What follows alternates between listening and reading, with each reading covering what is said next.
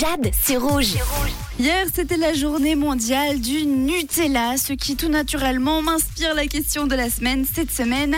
Est-ce que vous, chez vous, vous continuez de manger du Nutella en sachant que c'est un produit problématique pour l'environnement avec l'huile de palme, etc.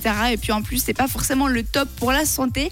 Est-ce que vous avez réussi à ne plus en acheter ou est-ce que finalement non, c'est quand même trop bon le Nutella?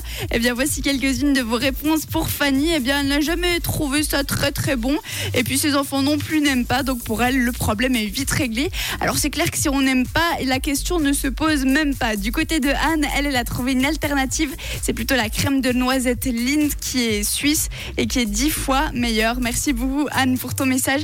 Alors c'est vrai que le Nutella, ça peut vite être très très sucré. Il y a plein d'alternatives. Vous avez été nombreux et nombreuses à m'en proposer sur le WhatsApp. C'est la question de la semaine tout au long de cette semaine. Est-ce que vous continuez, vous, chez vous, de, de manger du Nutella? 079 548 3000 On en discute ensemble jusqu'à vendredi.